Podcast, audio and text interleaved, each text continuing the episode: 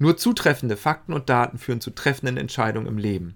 Hallo und willkommen zu Vergessene Verse biblischer Weisheit, Episode 14.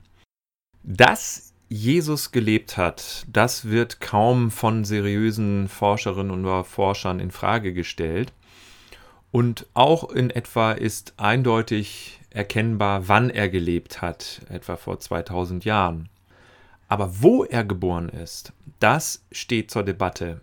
Und die Mehrheit der aktuellen neutestamentlichen Forscherinnen und Forscher geht davon aus, dass Jesus nicht wie in der Tradition üblicherweise angenommen in Bethlehem, sondern eher in Nazareth geboren wurde.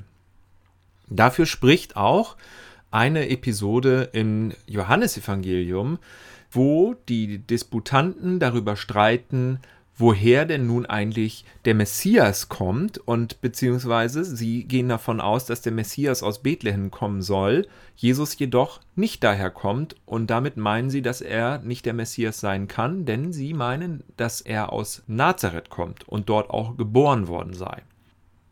Nach der Luther-Übersetzung klingt dieser Streit so.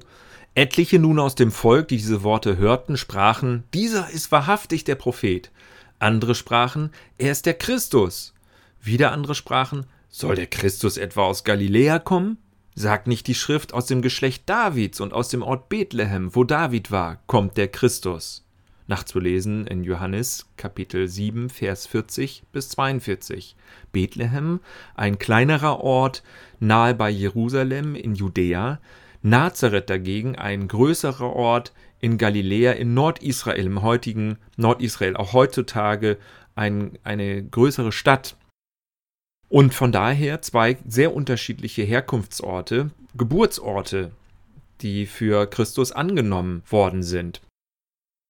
Es geht hier nicht nur um eine theologische Debatte, sondern der Punkt ist der, es geht um weitreichende Entscheidungen, die Konsequenzen, die Folgen haben würden, wenn sie so oder anders ausfallen würden. Hier geht es tatsächlich darum, dass Jesus in Todesgefahr gerät, je nachdem, ob er als Betrüger, der andeutet, dass er der kommende verheißene Messias sein würde, oder eben halt sogar der als Sohn Gottes bezeichnet wird, im Johannesevangelium ein Titel, dem, der ihm zuerkannt wird.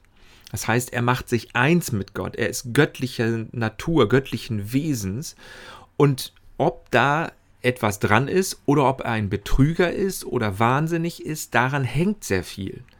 Denn vor allem die Unterstellung, dass Jesus ein Betrüger gewesen ist, die führt dazu, zu der Entscheidung, eben Gewalt gegen ihn anzuwenden. Und vielfach wurde das auch versucht, indem Leute schon versucht haben, ihn zu töten, indem sie ihn steinigen wollten oder irgendwie anders töten. Und schließlich nachher, nach seinen drei Jahren öffentlichen Auftretens, ist er dann ja auch getötet worden. Daher ist es unerlässlich, die Fakten, das Datenmaterial sorgfältig zu prüfen, von dem man ausgeht und von dem aus man Entscheidungen fällt, wie man zu der einen oder anderen Sache schon erst recht zu Fragen der Ewigkeit steht. Die Geburt von Jesus in Bethlehem oder in Nazareth. Das ist hier ein Argument im Meinungsstreit über ihn. Und es geht eben nicht um eine theoretische Diskussion, sondern es geht um eine existenzielle Frage. Jetzt fragen wir uns weiter, ist es denn so, dass der Johannesevangelist, der Autor dieser Zeilen, die urchristliche Tradition aus Matthäus und Lukas, auch aus dem Römerbrief und 2. Timotheus, kennt oder nicht kennt und wenn er sie kennt, wie er sie bewertet? Denn darin wird jeweils an verschiedenen Stellen angemerkt, dass Jesus in Bethlehem geboren wurde. Es könnte sein, dass er diese Überlieferung kannte und das ist auch sehr wahrscheinlich, wenn man davon ausgeht, dass das Johannesevangelium das späteste ist, also dasjenige, was erst als letztes geschrieben worden ist, von ähm, Matthäus, Markus und Lukas gesehen. Daher kann man auch davon ausgehen, dass er Matthäus und Lukas gekannt hat und auch die entsprechende Tradition gekannt hat, dass der Geburtsort von Jesus in Bethlehem ist.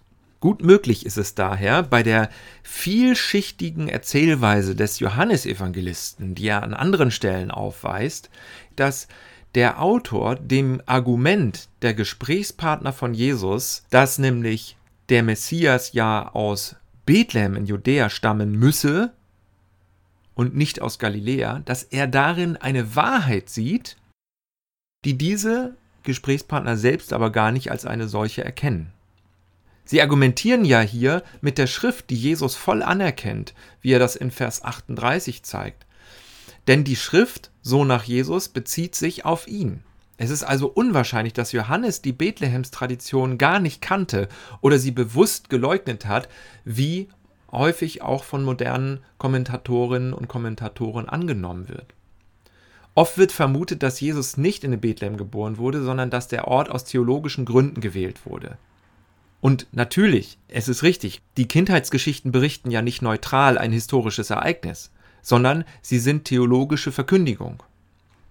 Doch trotzdem ist umstritten, ob dieser Glaube die Augen für die historische Wirklichkeit derartig trübt, dass man einen Ort, einen Geburtsort austauscht oder ob die Augen für die historische Wirklichkeit auch geschärft sein können.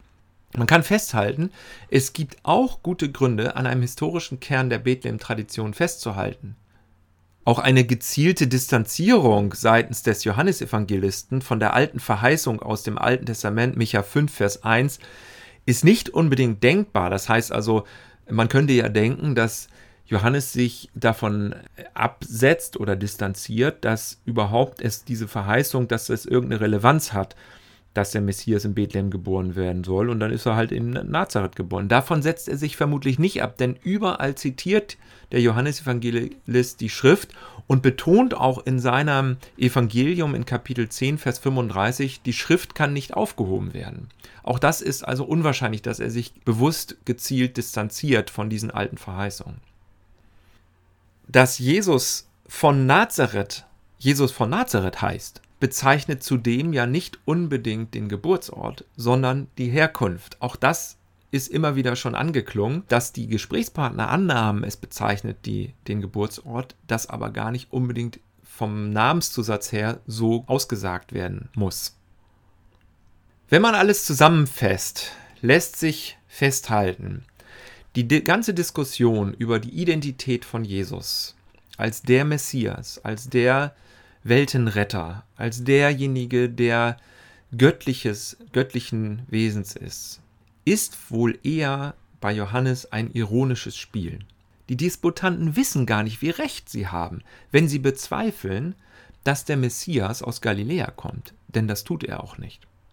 Hinter dieser Ironisierung des Johannesevangeliums steht vermutlich so wie hinter den Kindheitsgeschichten auch des Matthäus und des Lukas-Evangeliums eine alte gemeinsame Tradition der Geburt Jesu in Bethlehem. Sehr wahrscheinlich war es tatsächlich so, dass Jesus nicht in Nazareth geboren wurde. Dort hatte er zwar seinen Zimmermannsladen, aber durch eine Anzahl von sehr merkwürdigen Umständen wurde er in Bethlehem geboren. Mangelhafte Daten führen zu mangelhaften Entscheidungen. Es ist erstaunlich, wie leichtfertig Menschen manchmal Entscheidungen treffen auf der Grundlage von mangelhaftem Datenmaterial. Nur zutreffende Fakten und Daten führen zu treffenden Entscheidungen im Leben. Dieser Satz ist sehr wichtig. Man kann sich fragen, wann habe ich zuletzt ein aussagekräftiges Buch komplett durchgelesen oder vielleicht gehört als Hörbuch? Wann habe ich zuletzt eine religiöse oder politische Ansicht mal wirklich anhand glaubwürdiger Quellen kritisch überprüft? Es ist wichtig, sich Zeit zu nehmen, genau zuzuhören und genau hinzusehen und danach dann ein Urteil zu fällen. Soweit an dieser Stelle, bis zum nächsten Mal. Ciao.